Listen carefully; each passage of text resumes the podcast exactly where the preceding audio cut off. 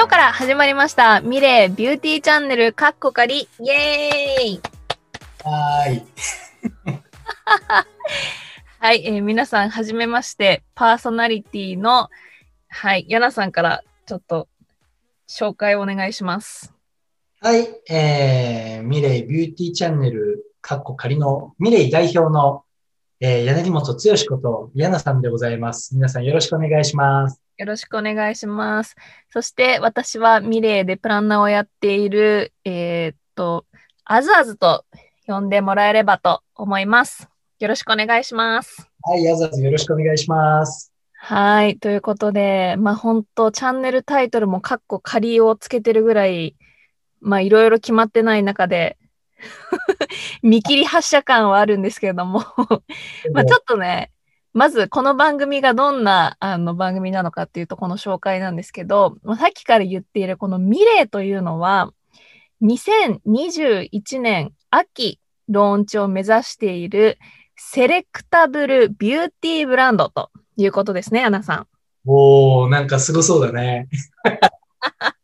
まあ、このセレクタブルビューティーブランドって何ぞやっていう話はですね、番組の後半の方であのお話ししますので、ちょっと待っていただければと思うんですけど、まあ、この番組で話す内容としては、スキンケアなどの、まあ、ビューティーの tips だったりとか、あとはそのミレーっていうブランドをね、私たちが開発していくにあたっての裏側のお話をお届けできればなと思っております。はい。はい。で、週1回の放送で、まあ今のところは水曜日の朝7時ぐらいにお届けしようかなと思ってるので、ぜひ皆さん聞いてもらえればと思います。まあはい。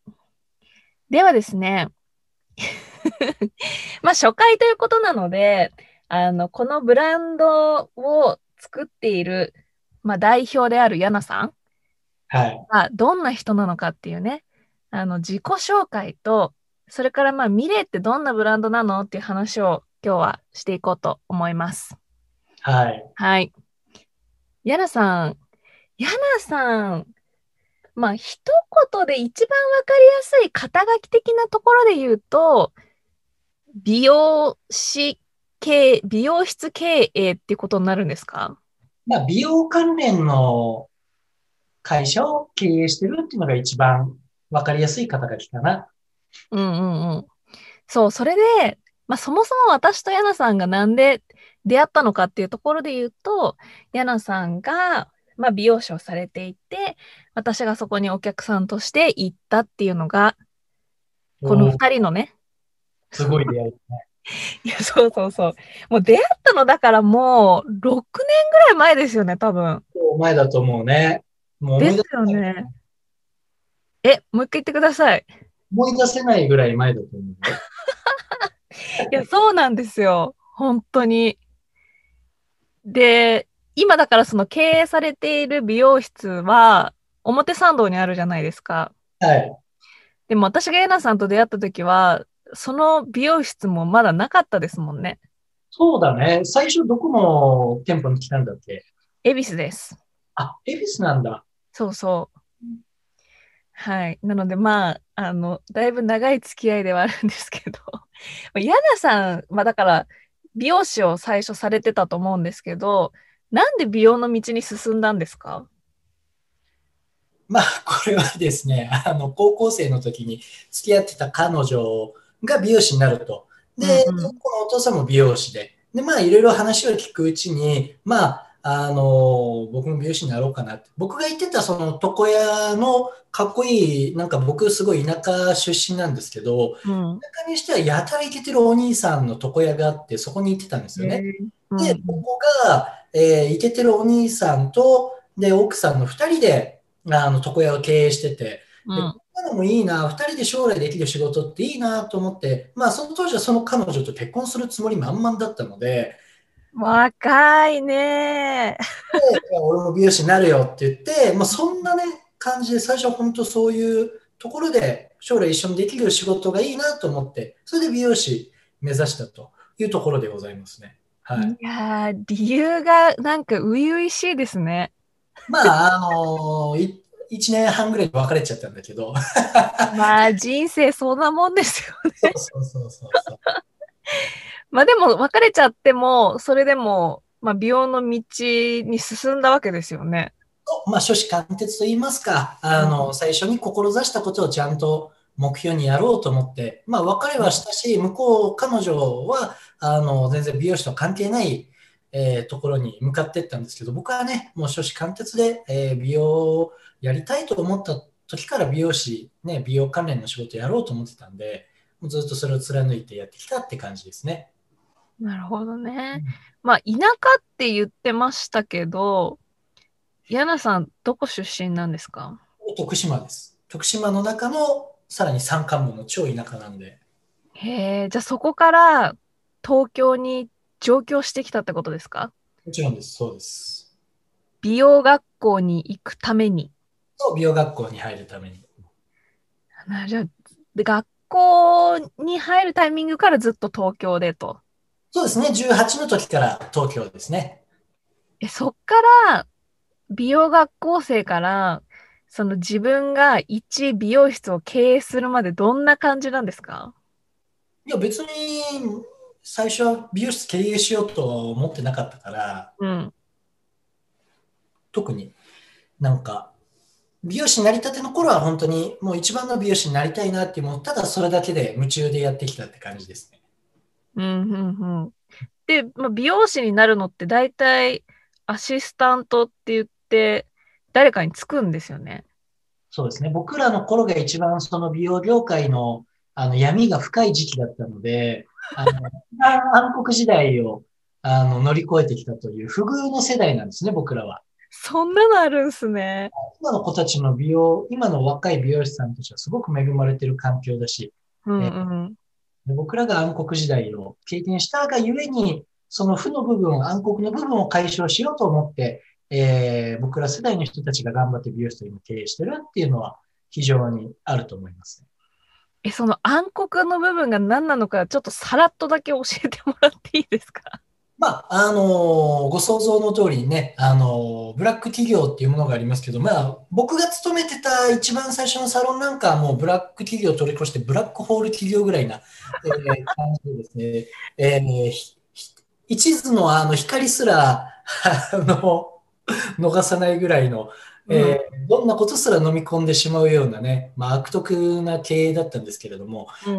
まあ、暴力、言葉の暴力、肉体的暴力、まあ、そんなのは日常茶飯事ですし、あのまあ人権侵害とかもそうですし、労働基準もね、当たり前に違反してますし、あのまあまあ、あらゆることがいろいろおかしいし、で、まあ、あの美容師としての仕組みというのもすごく不遇な、僕これは僕ら世代全員がそうだったんですけど、あのちょうどそのカリスマ美容師ブームってあったじゃないですか。うん、あった。時にやっぱりあのたくさんの人が、えー美容師になりたいと思って、えー新人の美容師としてなだれ込んできたと。で僕らその次の世代なので、はいあの要するに僕らの先輩に大量にあの美容師の先輩が溜まっちゃってる状態、ポジションがない状態なんですよ。要するにスタイリストの枠がもうない状態なんですよ。ほで、僕らのアシスタント、要するにスタイリストが多いってことは、その分アシスタントの数も必要とするんで、アシスタントの数も多いけど、スタイリストの数も多い。要するに、そのスタイリストのほぼ空いてない枠を多くのアシスタントが、えー競い合うっていう状態えーなんですよね。どっちみちもポジション開かない状態で、ずっとアシスタントをやらされるっていう、えー状態ですね。だから僕の先輩なんかも10年以上アシスタントやってる人とかざらにいたので、う。えー、じゃあスタイリストに全然昇格できないってことですよね。まずそこが、あの美容業界、美容師業界の、えー仕組み上の問題点というところですね。へえ、そんな中で働いて、どうやってヤナさんはそこから独立していくんですか？まあ、そういう不遇な時代を過ごしたからこそ、うんどうやったら、うん、自分の強みを活かせるんだろうとか、どうやったら本格的な美容っていうのを追求できるんだろうとか、うんなんかその道がなかったがゆえにすごく自分の頭で考えたことが、ゆくゆく、えー今の自分につながってきたなっていうのはすごく感じてますね。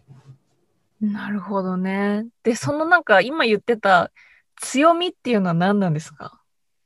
まあ、やっぱり僕の場合は一番は、えー実際に現場で接するお客さんの話を聞いて、そのお客さんがどんなことにこう不満を持ってるとか、どんな、うん、ことに不備を感じてるとか、えー、その負の部分の感情を吸い上げて、それを解決するっていうのを僕はずっとやってきたんで、そういうことをすごく得意としてる。うんうんうん、その、えー、顧客の方に寄り添って、えー、そういう人たちが抱える悩みや不安、不満っていうのを、えー、吐き出してもらって、で、それを解決する、えー、技術であったり、手法であったり、プロダクトを作っていくっていうのをすごく得意としてるんで、それを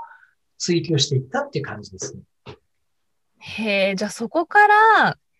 その、まあ、多分スタイリストになって、それを追求していった結果、もう自分の独立したサロンを持とうって思ったってことですか？そうですね。まあ、それをやっぱり実現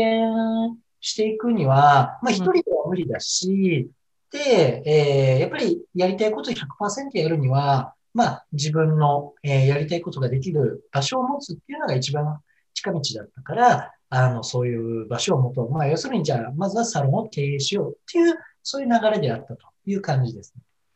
なるほどね。はい、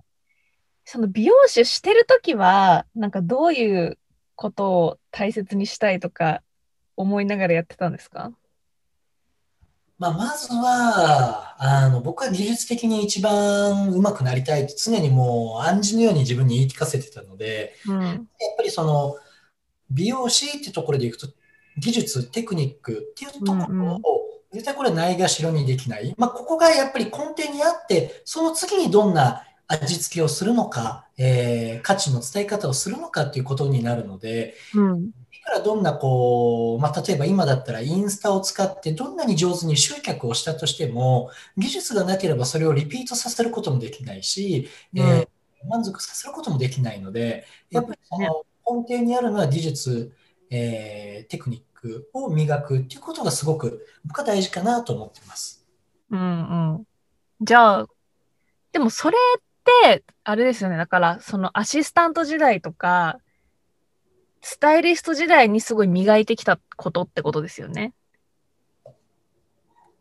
うん、アシスタントもそうだし、スタイリストになってもそうだし、まあ、常にその、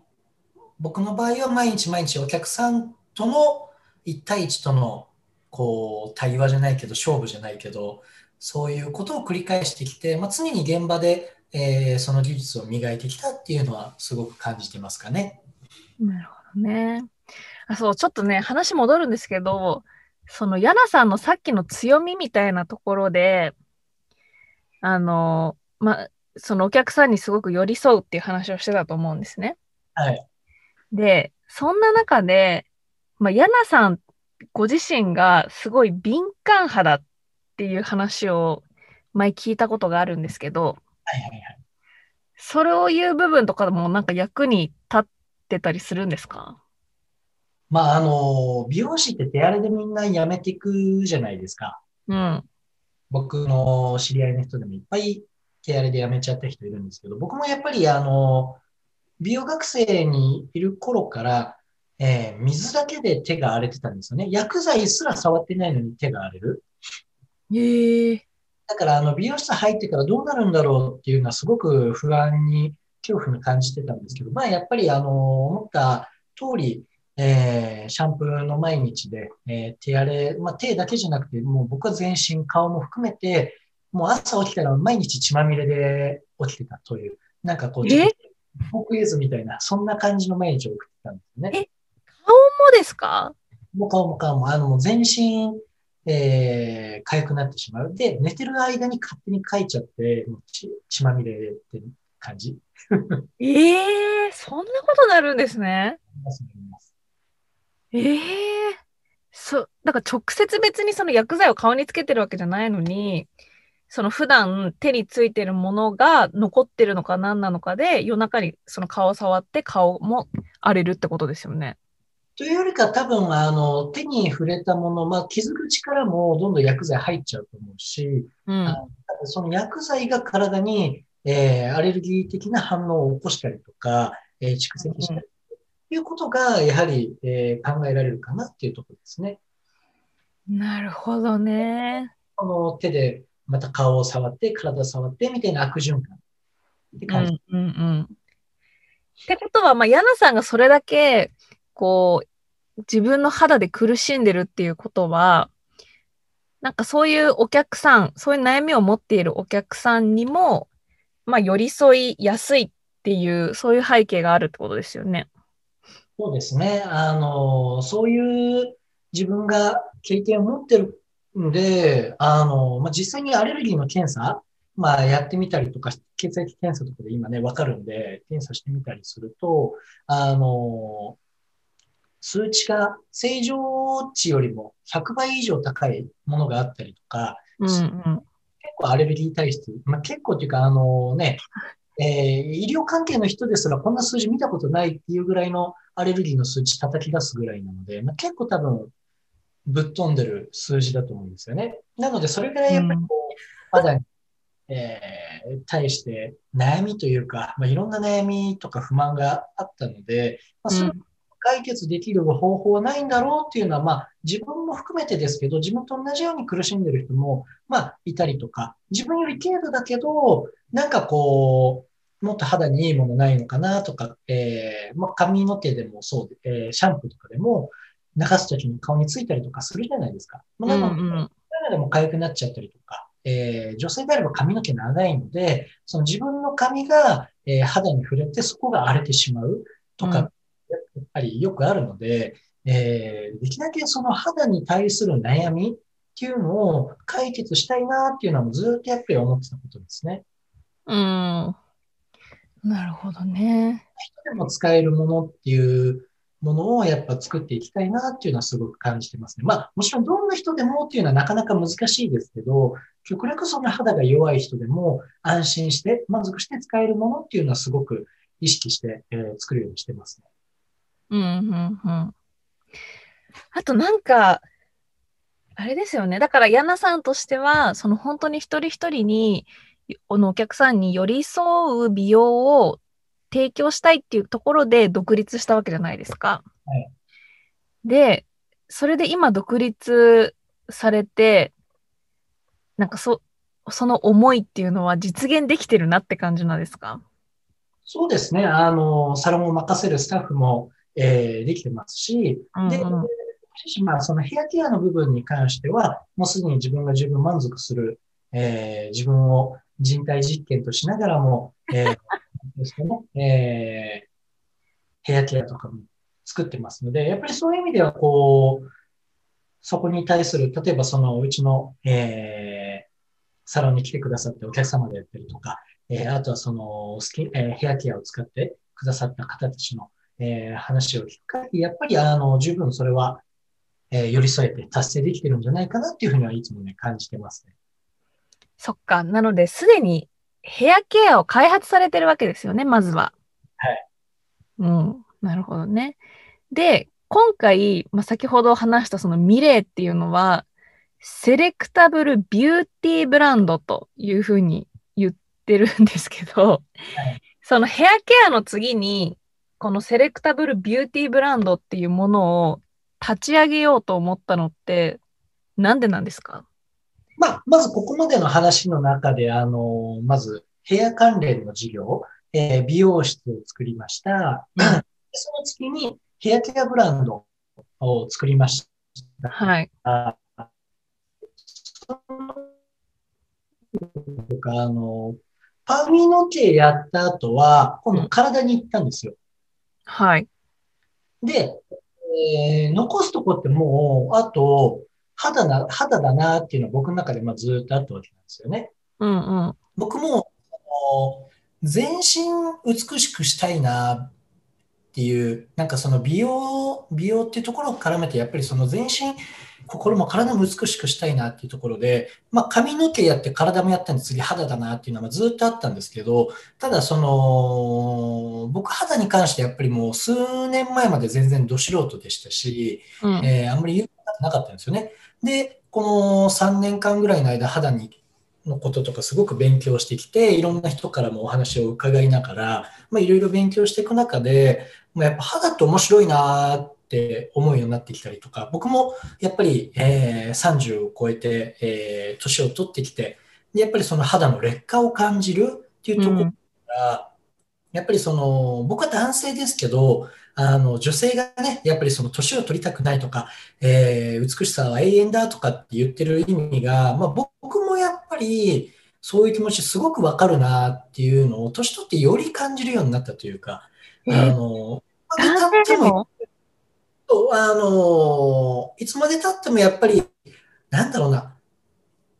常に進化していきたい。その精神的にね、常に進化していきたいと思ってるけど、ただそれと反してた、あの、見た目的には劣化していく。それってすごくこう、やりたいことと現実のギャップを感じてしまうっていうのがあって、で、やっぱりそれってこう女性も同じように感じる、まあ女性はまたちょっと別の意味かもしれないですけど、まあやっぱりいつまでもあの美しくいたいっていう気持ち、えーすごくわかりますし、うん、あの僕だってやっぱり、えーいつまでもかっこよくね、やっぱいたいなって、まあ年とともにかっこよく、さらにそのかっこよさ磨いていきたいなって思うわけですよ。ってなったらやっぱり肌と、まあ肌と髪がもうめちゃめちゃ最重要なわけですよ。うんうんうん。で、紙は、紙はもう僕はもう満足いいもの作りましたし、まあもちろん今後機会があればどんどんまた、えーヘアもアップデートは重ねていきますけど、うん。あのやっぱ肌ってすごくね、奥深いですよねっていうのが本当この何年、3年間勉強してきて非常に感じてること、面白いなって本当にヘア以上に肌は本当に面白いなっていうのを僕はすごく感じてるので、うんうん。深いですね、本当に。まあ、スキンケアとメイクアップってこうまた2種類あるので、うん。肌に関して言うと、まあ、どっちも面白いですよね。ハマってます、肌は。っていうか、男性でも、その、なんて言うんだろう、30代に入って、ちょっと肌が変わってきたな、みたいなのって感じるんですね。感じますよ。つい最近もここ2、3日の間に、あれなんか、スノポ行ってて、俺、シミできたかなみたいな 感じ。こんなとこにシミなかったのにとか、やっぱり、初めてできる顔のシミとかも結構衝撃的だと思う。ショックだと思う。その、初めてどころじゃないですよ、こっちはもう。何個もありますからね、とか言って。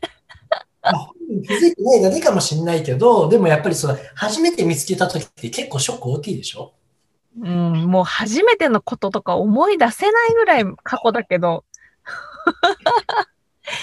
まだ、うん。肌がこう劣化していくとか、なんか変わっていくって、いい意味で変わればいいけど、うん悪い意味で変わって、やっぱすごくショックじゃない？うん、ショック。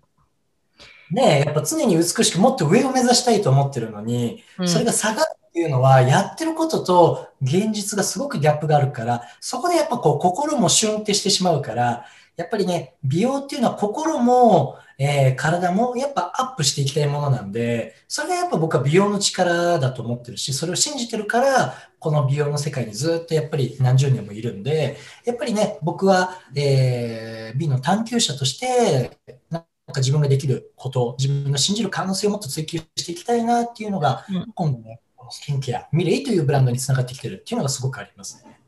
なるほどね。じゃあ、ま、さっきヤナさん途中で体って言ってましたけど、その体っていうのはジムの話ですか？そうです。あの、ボディメイクの話ですね。なるほどね。だから、ヤナさんは美容室を経営した後に、その後に、そのボディメイクのジムって言ったらいいんですかね？そのササロン的なジムですね。を作られて、で、今度はスキンケアをやろうというところなんですけど、まあ、ミレーって、最初に言ったように、そのセレクタブルビューティーブランドという、は形容詞ついてますけど、一体どんなブランドなんですか？セレクタブルビューティーブランドって。まあ、あのね、これもいろいろいろいろいろあったんですよ。あの、どういうブランドにしよう。まあ、スキンケアをやるにしても、どうしようと。で、ここでやっぱり僕が一番最初にやったことっていうのは、みんな何人悩んでんだろう。これ、まあ、化粧品、スキンケアっていっぱいあるわけじゃないですか。もうこの世に。うんうんうん。何万、何十万ってまああるかもしれないですよね。ある中で、それでもみんな常にもっとこうしたいとか、こういうものないのかなとか、すごく悩んでるわけじゃないですか。だから悩んでる。こういうものがある中で何を悩むんだろう。そこの、まず悩みを拾っていくことから僕は始めたんですよね。で、そこでいろんな方から、えー話を聞いていくうちに、あのーあ、なるほど。こういうものが足りてないんだ。こういうことがあればもっとこう解決できるんだとか、まあ、いろいろそういうのが、えー、情報としてありまして、で、うん、僕らは僕なりにこう、あの解決していこうと思った時に生まれたのがこのセレクタブルという考え方ですね。で、このセレクタブルって、えーえー、どういうものって普通に思うわけじゃないですか。セレクタブルって選ぶ意味だと思うんですよね。はい、で、今やっぱ IT とかテクノロジーが進歩することによって自分が選ばなくても、AI とかが勝手に選んでくれる、えー、レコメンドしてくれるっていう時代になってると思うんですよ。そうですよね。で、どんどんまだまだこれからレコメンドっていうのは、さらにブラッシュアップされて進化していくと思うんですよ。うん。それで一つの僕は、えー、道だと思うし、それはそれですごくいいことだなと思います。うん、僕も実際、あの、レコメンド機能でいろいろね、えー、ネットフリとかで、あ、こんな面白いの僕に合ってんのか で、あのレコメンド機能助けられてますけど、まあ、あの、ただビューティーって面では、その心の、えー、ケア、心も美しくしていく、心も美しくしていきたいっていう、その見た目だけの美しさじゃなくて、心の美しさを追求していくっていうことを考えたときに、うん、あの、いろんな方と話していく中で、その利便性、そのレコメンドっていう利便性だけでは、やっぱりなかなか叶わないものがあるんじゃないのかなっていうふうなことをすごく感じたんですよね。で、うん、女性ってすごくこう、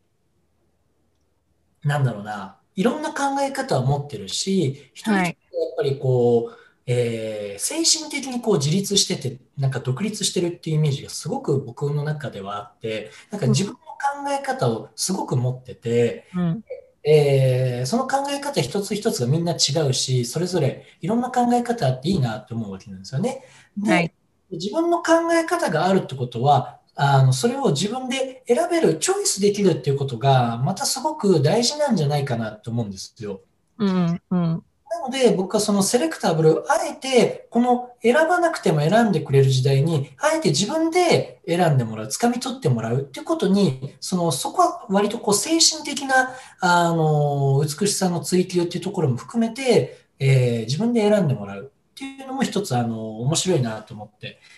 あの、考えてるのがこのセレクタブルっていう方法なんですよね。で、セレクタブルっていうのは他にもまだまだあのいろんな方からお話聞いていく中で浮かび上がったその今までの購入体験のあの不満点とかそういうのも解決するっていうのが一つあって例えば今までの商品っていうのは、あの基本的にはどれが自分に合うか買うまでわからないっていう割とリスキーな買い方だったんですよね。そうですね。最初に、えー、どれが自分に合うのかっていうことが選べない、商品買うまでわからない。だから、商品買って、そこでまたそのブランドの別のこう、えー、サンプルパックがちょっと1個ついてきたりとかはあると思うんですけど、うん、基本的にその買う前にどれを買うかを選べたらいいなと思ったんですよね。例えばクレンジング一つとっても自分にはオイルタイプが合ってるのかミルクタイプが合ってるのかジェルタイプが合ってるのかなんて分かんないわけなんですよ。うん、でもじゃあ今回はオイルタイプを買ってみよう。あ、失敗した。じゃあ今度はミルクかなって言って、そうやってどんどんみんな失敗してきた経験がみんな終わりなんですよね。うん、でそので、じゃあその最初に、あの、どれが合うかっていう、自分には何タイプが合うのかっていうのを最初に体験できたら、あの、もっと自分にとって、えー、良かったと思うんですよ。あの、時間も短縮できるし、お金も無駄にならないし、うん、そういう意味で、えー、そういう購入体験を変えてみたかったっていうのが、うんうんうん、で、あの、例えば、オイルタイプであっても、ミルクタイプであっても、ジェルタイプであっても、その中で、あの、それぞれ、えー、オイルタイプの不満点、ジェルタイプの不満点とか、もっとこうしたいみたいなのがあると思うんですけど、それらをクリアしたものを最初から、えー、ミレイで用意しておいてあげれば、あの、そのミレイの中の、えー、クレンジングの中から選べば、自分にはどのタイプが合うかっていうのがはっきり分かるようにしておいてあげれば、もうあの自分にはどのタイプがいいっていうのがはっきり分かるようになるっていう、なんかすごくその、選ぶけど、選ぶのが大変じゃない状態を作れるんじゃないかなって思ったのが、うんうん、っていうのが、あのセレクタブルビューティーっていうのは非常にその、僕らがたどり着いた一つの答いなのかなって思うんですよね。そうですね。まあ一応他のブランドでもサンプルはもらえるけど、なんかその何日間も本当に連続して使えるような量をもらえるわけではないし、まあ言ってもね、まあ、がめつい人だったらこれもこれもこれもとか言えるかもしれないですけど、大体カウンターでもらえるのってまあ1、2種類だったりするので。大体使い切りだしね。そうなんですよ。だからなんかこう比較するっていうところまではなかなかこう事前にやるのは難しいですよね。そうだね。それにまた、うん、あ化粧水とかだったら一つのブランドがあの数種類出してるとか っていうのがあったりするんですけど、例えばそのクレンジングだと一つのブランドが何種類も用意してる。基本的にはほとんど存在しないんですよね。だから、例えばそのブランドはもうこのクレンジング1本ですみたいな感じなので、そのブランドの中で、えー、どれが自分に合うのかっていうのを試すことがそもそもできない仕組みになってしまってる。うんうん。そこもなんか僕の中では、あの、えー、もったいないなというか、あの、だったというか、そのブランドの中でもっとこう、寄り添ってあげれば、オイルが必要な人もいれば、ミルクが必要な人もいる。えー、ジェルの方がいい、バターの方がいいっていう人もいるかもしれない。だからどこまで寄り添えるかってことを考えたときに、あらゆるタイプをやっぱブランド側が用意することがすごく重要かなっていうのは僕はすごく感じてます。なるほどね。これ一本で大丈夫っていうのは僕も作ろうとしたんですよ。でも、うん、いろんな方に使ってもらったりとか、体験してもらったりとか、お話を聞いていく中でも、これ一本でっていうのはもう不可能だってことに気づいちゃったんですよ。うん。さっきの、あの考え方みたいな、その心の、えー、部分、誰一人として同じ人はいないよねって言ったんですけど、心もそうだけど、体も肌もそうなんですよね。誰一人としてやっぱ同じ肌の人いないので、これ一本でっていうのはやっぱ基本的には不可能なんですよ。うんうんうん。なので、やっぱり、えー、多くの方に、えー、満足してもらうと、多くの方に感動してもらうようなプロダクトを作ろうと思ったら、やっぱりその分だけバリエーションが必要になってしまう。うんうんうん。えー、じゃあ、最初僕も数に注目して数バーってたくさん作ろうと思ったんですけど、そうすると、結局数を作れば作るほど、一個一個のプロダクトのクオリティの質がめちゃめちゃ下がっちゃうんですよ。当たり前です。現実的なリアルな話ですね。あのー、それを本気で一個一個やろうと思ったら、クレンジングだけで一本何万何十万と普通にしちゃうんで、そんなの払えないし、使い続けれない。要するに、えー、ビューティーっていうのは継続が大事なので、続けていくことが前提。なので、その、経済的にも精神的にも負担にならずに続けていくことができるっていうのは僕はすごく大事だと思ってるので、うん。そしていこうと思ったら数を作るっていうのは、これも現実的じゃないんですよ。やっぱそんな高いもの、誰が、ある一部の一定の人しか満足できない。なんかそれは僕が目指している世界と違うので、だったら、ある程度数をちゃんと絞った中で、クオリティの高いものを多くの方に満足できる状態を作る。この一番ベストバランスがセレクタブルっていう、えー、ある程度、えー、3から4種類に商品を絞って、その中からチョイスしていくっていうのが、僕の中で一番これベストな選択でした。まあ、わかりやすい言葉で言っちゃうと、パーソナライズじゃないってことですね。パーソナライズじゃないけど、将来的にはパーソナライズ化していくっていう言い方にもなると思ってて、え今、クレンジングしかないけど、えー、クレンジング以外の、えー、例えば化粧水とかも3、4種類アイテムが出てきたら、その人オリジナルと組み合わせがどんどんどんどんできてきて、うんうん、えー、その人をマッチした、要するにその人独自のパーソナライズ化した、えー、プロダクトになっていくっていうのが、あの、仕組みとしてはありますね。ただ、クレンジングだけでパーソナライズ化してしまうっていうのは、非常にそのコストとクオリティのバランスが取れないっていうところですね。なるほど。ちょっとね、これ、もしかしたら気づいてない方がいらっしゃるかもしれないので、改めて説明しますと、ミレーはまず最初にクレンジングのみで始めようとしております。なので、まあ、スキンケアの商品を出すと言いましたが、化粧水とか洗顔とか、まあ、乳液とかクリームとかそういういろいろなものがあるわけではなく、クレンジングだけで、そのクレンジングの中にいくつかのまあバリエーションがあるという感じなんですよね。そうです。はい。なので、まあ、最終的にそのクレンジング以外のあのカテゴリーのものを出したときに、それも例えばセレクタブルになってると、それの掛け合わせで、どんどん、まあ、パーソナライズ的なことになっていくっていう未来も見えてるよってことですね。最後にヤナさんが言ってたのは。ということですね。セレクタブルとセレクタブル、セレクタブル。まあ、セレクタブルを掛け合わせていくと、どんどん自分独自のオリジナリティである、えー、自分だけの、えー、組み合わせ、処方っていうのができてくると。そういうのが、えー、将来的に描く未来の、えー、あ、み、未来の未来 ちょっと、ある。未来の未来は、あの、そういう形になってますね。なので、一つ一つのプロダクト単位で見ると、セレクタブルっていう形になってます。なるほどね。掛け合わさっていくと、自分だけのオリジナルの組み合わせっていうものになっていくっていうところですね。はい。ちょっと、これも触れといた方がいいかなと思うんですけど、まあ、ミレーっていうブランドの名前に込められた意味って何なんですか？はい。まあ、これ、造語なんですよ。ミーとレイの、えー、組み合わせでできてまして、はい、えー、私のとか、私がっていう意味で、えー、レイが、えー、光っていう意味なので、あのー、まあ、僕らはミレイのことを、私が私を輝かせるブランドっていうのを、ミレイのあの言葉の語源というふうにしてまして、うんうん、さっきのその自立した女性を応援する、えー、どんどんもっともっと自分自身に、えー、